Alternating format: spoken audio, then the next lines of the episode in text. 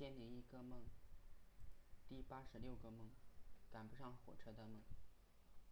有一天，我带老婆、儿子和女儿回了老家。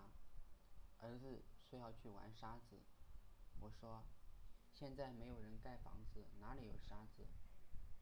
去田地里挖些泥土回来就好了。”等我挖了泥土回来，老爸说他已经送老婆他们到了镇上。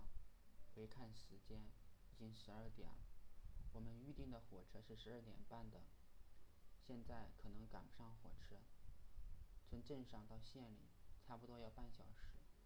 但是，如果改签的话，也不知道有没有票。就算有票，可能座位也有可能不在一起。如果跟别人换座座位，就好麻烦。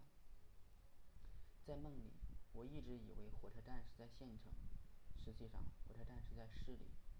我已经做了很多类似的梦，就是赶不上火车或者汽车，或者即使出发了，也有各种意外发生。我不清楚这意味着什么，大概是某种没有实现的梦想，或者缺憾的暗喻吧。